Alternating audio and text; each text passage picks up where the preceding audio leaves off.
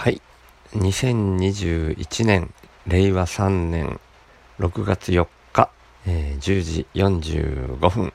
ていうところですね。また物置の中で録音し始めています。雨がまた降っていて雨音が聞こえるかもしれないですね。梅雨ですね。で梅雨はまあちょっと雨が続きすぎるからまあそんなに好きってわけじゃないんですけど雨はやっぱり素直に嬉しいところがあってというのは僕は一応うん米作りもどきをやってるからですね。田んぼに水が溜まってくれるのが素直に嬉しいと。でまあこのポッドキャスト聞いてくださってる方は覚えてる方も若干いらっしゃるかもしれないですけどお借りしてる田んぼは水を引くルートがないんですね。だから雨水に頼ってますと。なので、まあ雨は素直に嬉しいというところがありますね。でもまあ、どうなんでしょうね。雨が降ってくれると、うん、要するに水を貯める、うん、何かしら人が手間をかけるものが、まあまあ単純に雨、水が増えるっていう言い方をしたらそうなんですけども、その水を引く、水引きという作業を僕はやっていたりしたので、去年はですね。なのでそういった人が水を引く作業っていうのをしなくて済むっていう側面もあるんですね。なのでまあ、単純に嬉しいっていうのがあるんですけど、えっ、ー、と、雨が降ると、外での作業普段だったらできる草取りとかができなくなるっていう大きいデメリットもありますよね。はい。普通の当たり前のこと言ってますね。なんかでも、こういうなるべくお金を使わない生活っていうのをやって、それの意味は何なのかっていうのを毎日、毎朝目が覚めるとまたリセットして考えるっていうようなことを繰り返してるので、毎回こういうふうに考えて、毎回同じように感じてる。まあ、毎回同じではないとは僕は思ってるんですけど、改めて感じてるっていう日々ですね。はい。ぐだっとしたオープニングになりました。今日は、えー、ちょっと前に古典ラジオコミュニティの中でというか、基本的にはお話を聞く会みたいなのが開かれまして、で、それがですね、このポッドキャスト内でもゲストにも来てくれたことのある道草さんが呼びかけてと言いますかですね、メインで喋ったのは道草さんではなくて、えー、前涼さんっていう方なんですけども、その道草さんが前涼さんから犬が食べてはいけない草についてのお話を聞きます。っていうような呼びかけがあって、まあよかったらどなたでも入ってきてくださいと、一緒に聞きましょうっていうようなことがあったので、それを聞いた時の感想的なことを今日は話そうと思います。で、その犬が食べちゃいけない草っていうメインのお題に対しては僕はそこまでね、あの、犬飼ってるわけでもないし、普段道草さんほど雑草の研究をしてるわけでもないのでそこら辺のアウトプットはもし道草さんからあるんだとしたらそちらにお任せして僕はあくまで僕の観点でいろいろとこう感心させられる面があったのでそういう話を今日はしようかなと思ってます。はい。っていうようなところですのでちょっとここでオープニングいきましょう。週の話すラジオ話すは手放すの話です。手放すと同時に何かが瞬時に入ってくるっていうような意識もあるので手放すの意味があるかないかで言うとわからないですけどそこは自分で見つけてください的な雑な手放すです。はい。それでですね、そのさっき言いました前涼さんがお話ししてくれた内容でどういうところに僕がこう心を動かされたかとか、まあ心を動かされたっていう感想とは別にこう今もその時のことを忘れないように次の日とかまたその次の日とか徐々に徐々にメモを残していってたんですね忘れないうちにと思って。そのメモを見ながらまた今日は今日で感じることがあったら好きなように脱線していこうとは思ってるんですけどでですね最初にそのざっくりとした話の中で全ての物質に毒性がある。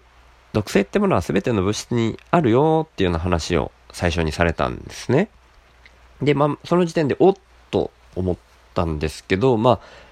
あうーんあ考えてみたらそうかもなって思い当たる節が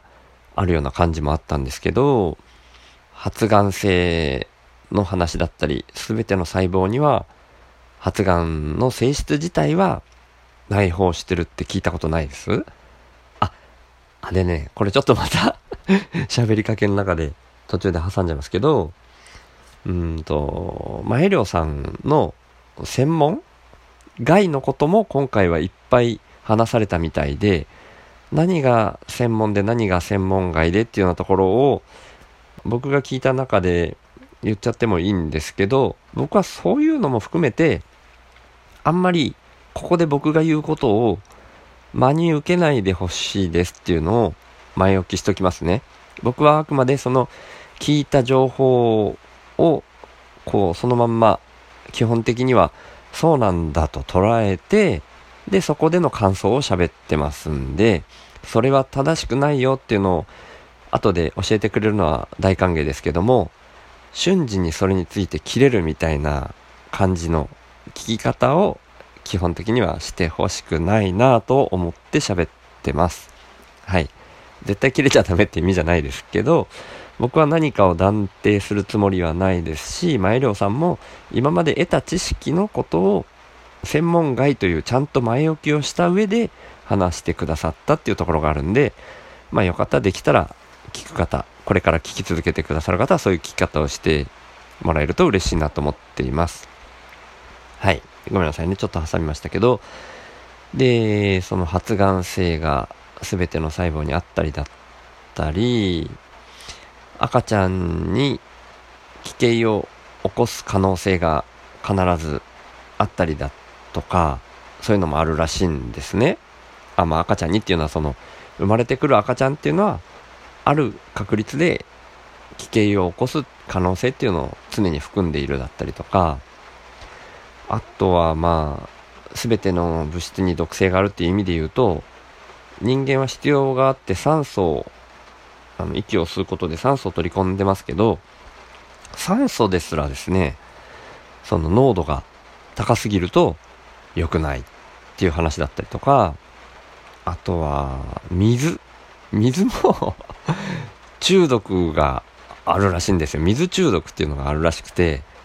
まあ、格子とかとかがそういう風になるみたいなこともあるらしいんですね。そういった例を挙げてくれて話していて、まあ、要は全ての物質は量の代償で体には悪いみたいなことがあるよっていう話を大前提みたいなところで話してくれたんだよね。で、僕もさっき言ったみたいに、あ、それはちょっと、まあ、発がん性の話だったり、若干聞き覚えがあったりするなと思って、ああ、そうだよなと思ったんですね。で、僕もその、手放すの前置きのところでもしましたけど、すべてのことを手放すことはできないみたいな、まあ、全部はバランスだっていうふうに思ってる節があるので、なんであっても行き過ぎは良くないっていうことと、まあ、リンクしてるなっていうふうに思ったんですよね。で、ただまあ、その、犬が食べちゃいけない雑草の話っていう意味で言うと、まあ、その犬が主人公ではあるんですけども、その体にとって悪さしかしないものっていうのを基本的に毒っていう風なことで話していきますっていう風な始まり方で話されましたっていうような話があって、でもさっきの本当になんであっても量が多すぎる、濃すぎると毒になるっていうのは、もうその雑草の話に限らず本当にそうだなっていうふうに日々僕が思っているところでもあってそれがきっかけでというかそういう考えがあるから今僕は手放すの方に主眼を置いて生きているんですね。何でも行き過ぎは良くないだろうって思ってると。まあメインでは僕は今お金に意識が向きすぎているだったり実際にお金に振り回される世の中になりすぎてしまっているだろうっていうふうに思って手放すっていうことをしてるんですね。だからお金っていうのはめっちゃくちゃ便利。便利すぎるほど便利なんですけど便利すぎるがゆえにあまりにもそこに意識が向きすぎる。それが主体になりすぎているっていうふうに感じているわけですね。で、それはもう言ってしまえば、まあ、人間、個人個人っていうのとはまた別かもしれないんですけど、人間社会に対して毒のような役割を果たしてしまっているんじゃないかなっていうふうに僕は感じたりしています。で、まあ個人とはまた別の話かもしれないけどっていうふうに言いましたけど、個人単位にももちろんその影響っていうのは、うん、及んできてるし、うん、もしかしたら個人単位でも毒になっている人もいるかもしれないなというふうに思ってますね。だから仏教の中庸とか中道っていう言葉っていうのは本当にすごいなと思ってまして、まあ僕もあんまりちゃんと仏教理解してないんで、イメージで喋ってますよ。完全にイメージの話ですけど、ふわーっとバランスが全てっていうような意味において、何であってもとにかくやりすぎたら、どんなにいいものでも毒になるっていう観点からも、中道とか中庸っていうのがいいだろうな。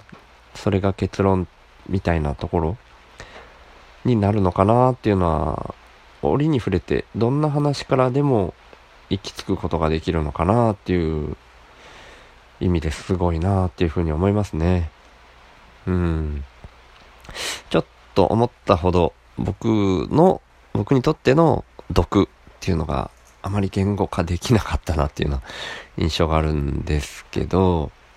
まあちょっとこんなところで次の話に進んでいこうかなと思います。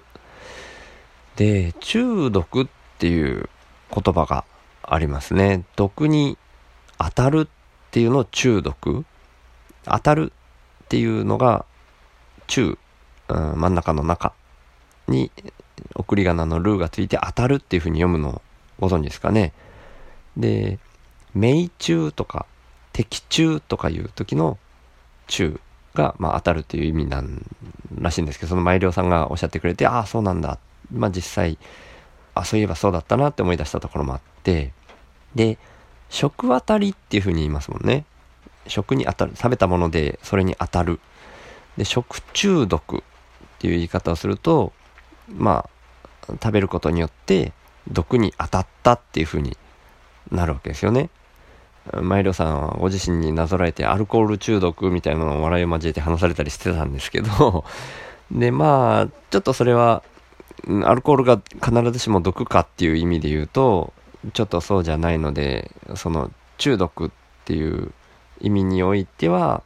完全に当てはまる部分とそうでない部分はあるのかなっていうふうに僕は聞いてたんですけど、まあそんなふうにもおっしゃってたかな。で、ただ人間は発酵食品を食べるっていう関係で、アルコールにはもともと強いみたいですね。うん、なんか犬とか猫とか、ど、まあ動物かな？動物はそのアルコールに強くないらしいですね。そんな風におっしゃってたと思います、確か。まあ、ただこれちょっと裏は僕取ってないので、気になる方はご自身で検索とかされてみてくださいね。で、その時に聞いたのは、まあ、保存性を高めた食品ですよね。あの、発酵食品とかが、まあ、人間はそれを食べれる食べることができるっていう風になってるのでアルコールにも強いんだと。で、まあそういう意味で基本的に動物と人間で食べるものが違うんだっていうふうに、ちゃんと意識しといた方がいいよっていう側面があるって話でしたね。で、ちょっとびっくりしたのは、あの、ぶどうとか、レーズンとかが、犬とか猫に毒性が高いっていうような話されてました。で、それをね、前涼さんもこれが本当、本当はというか、これ僕習ってない、学校、べ、うん？学校でだったかな？勉強した時に習ってないんですよね、みたいなことをおっしゃってて、でも今はそういう風になってますねっていうような形でおっしゃってて、で、僕はそれはちょっとやっぱ気になったもので、えー、ネットで検索してみました。で、まあ、ざっくりパート出てきたものの中から拾っただけなので、本当の意味でちゃんと裏取れたかっていうと、わからないですけど、一応僕が見たページでは、犬にブドウをあげてはいけないっていうふうに広まったのは、2001年にアメリカの研究者らの手によって犬のブドウ中毒が報告されたことが始まりですっていうふうになってましたね。なので、まあ、前涼さんはそれ以前 が、あの、勉強というか学習されてた期間に当たるのかなっていうふうに思ってます。で、僕はですね、そういったな、今話した流れでの話とかを聞いていて、まあ本当はもっといろんな細かい話あったんですよ。そこはちょっと僕の観点では、あの、拾いませんっていうだけなんですけど、うん、僕が、そのずっと聞きながら頭の中で意識してるのは、その、生き物って、基本的には、食べたらいけないものを知ってるんじゃないのかなっていうのが不思議だったんですよね。特に、犬とか猫とか、野生動物っていうのは、そうなんじゃないのかなっていう感覚が持ってて、そこを不思議に思いながら聞いてたんですね。ちょっとかじって、ペッて、えー、吐き出すとか、その味、味、味覚を確認して、これは食べちゃいけないやつだって、野生動物なんか判断してるんじゃないかなと思ってたんですよ。で、そういう質問もその場でさせてもらったりしてて、で、マイリョさんの方でおっしゃってたのは、まあ本当の意味での野生動物のそういう習性は強いとは思うと。ただ、犬とか猫とかいわゆる家畜、まあ、ペットも含むんでしょうけど、まあ、人間と一緒にいた期間が長い、え、動物はもしかしたら味覚も変わったかもしれないっていうふうにおっしゃってましたね。まあ、確かに犬とかもだいぶ昔から人と一緒にいるみたいだし、もともとの原種はその人に懐くようなものじゃなかったのかもしれない的なの僕も聞いたような記憶があるんで、あ、そうなのかなというふうに思いました。まあ、味覚の話もしてくれたんですけど、で、甘いとか酸っぱいとか辛いとか味覚がありますよね。で、それにはそれぞれ役割があって、甘いっていうのはその糖類とか炭水化物とか栄養、まあそういう栄養を、うん、感じるもので、で、酸っぱいは、なん逆に栄養じゃなくというか、腐敗とか毒性を見分ける。なんか酸っぱいって感じたら腐ってる可能性があるとか、そういう意味で僕は理解したんですけど、うん。まあ、酸っぱくて美味しいものもありますけどね。まあ、そういう風な役割が一応あるっていうことですよね。で、辛いっていうのはまたちょっとそれで甘いと酸っぱいとは違うらしくて、なんか物理的な刺激らしいんですよね。なんか痛いに近いらしいです。ね、それちょっと僕も知って目から鱗だったんですけど、まあそんな感じの味覚があって、人と一緒にいた期間が長いと、そういう、うん、味覚も変わっていった可能性、人と同じものを食べている期間が長くて、それで生き残って、その、その種が生き残っていくことで変わっていったのかなっていうのは、ある意味、うん、そうなのかもしれないなっていうふうに感じさせるもんでありましたね。で、まあ、そういう風な感じで、マイリョさんのお話自体は僕も、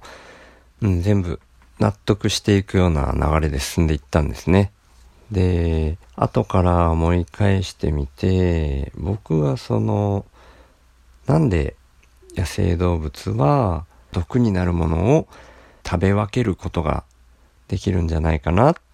そういうところが気になったのかっていう話をちょっと挟んで一旦ここで区切ろうと思ってるんですけどその根っこはですねあの福岡正信さんの書かれた自然農の本「わら一本の革命」っていう自然農の本を読んだ時期に考えたことが根っこになってる気がしたんですね。うん、何年前だったのかな。5年前ぐらいだった気がしますけど、まあ、福岡正信さんの名前僕のポッドキャストで何回か出させてもらってはいるんですけど、耕さない栽培だったり、お米と麦の二毛作のような形で収量をすごく上げたり、まあでもざっくり言うと自然のっていうものを広める大きなきっかけを作った方だったんですね。で、その笑一本の革命を読んで、で、でもちょっと物足んなくてみたいな話は何回かしたことはあるんですけど、僕はでもその福岡正信さんの考え方にもすごく影響を受けて賛同してるところも大きいんですけど、人は何を食っておればよいのかっていうような話をしている部分が確かあったと思うんですね。で、四季折々にその土地に生えるものだったり、えー、そういうのを食べていればいいんじゃないかっていうような話というか本の内容だったと思うんですね。で、僕はそれを読んだりしながら、あとは自分の頭の中でこねっくり回したりしながら、そもそもその味覚の意味というか、人が生き延びてきた流れ、経緯で言うと、何かを人がこねくり回して作ってそれが栄養になるからっていうのを分析してそれを食べるっていうような流れがすごく逆説的な感じがしていたんですよね。で、本来は自然の中にあるものを食べて生きていたはずだっていうような思いっていうかですね。だからそれが絶対にいいはずだっていうのとはちょっと違うんですけど、そういう風に流れてきたはずだっていう思いが先に来ちゃうっていうかですね、その意味で本来食べるもの、食べて美味しいと感じるものっていうのに意味があるっていう表現だと誤解を生むかもしれないんですけど、そういう風に流れてきた。人の進化にしてもそういう風に流れてきたんだとしたら、それを後から無理やり付け足して食べる今の社会の流れみたいなものを、こう、疑問を持つというか違和感を感じるっていうような感覚をその当時持って、で、今の生活を推し進めてきたところもあるし、で、その感覚の中で、野生動物っていうのはもともとそういう感覚が鋭いし持っている。それに素直に従うのが自然なんじゃないかっていう、このあれですね、自然なんじゃないか。そういう自然な流れに対する、えー、憧れっていうか、今のお金を使う世の中に対する違和感っていう意味で言うと、もっと楽に、のんびりのほほんと生きれるんじゃないか。っていう気分。それは今ちょっと気分として挟んだんですけど、その方が、なんか楽な感じがすると いうとこが僕の中にあったんだと思うんですね。それで、マイロさんの話聞きながらもそういうところを、がずっと気になりながら聞いてたと。で、実際にちょっと質問はさせてもらったんですけど、なんかその話自体はまだそのまま流れて続いていったんですけど、僕の中で再度咀嚼して、ポッドキャストとして配信したい内容としては、そういう僕の気分の方だったんだなっていうふうに思って今、挟ませていただきました。で、まあ、前涼さんと道草さんとの話自体はまだまだ続くんですけど、今日のところはこんなところで区切っとこうかなっていうふうに思います。はい。ちょっと中途半端な感じするかもしれないですけど、続きまた次回続けていこうとは思ってますんで、今日のところはこの辺で。ではまた。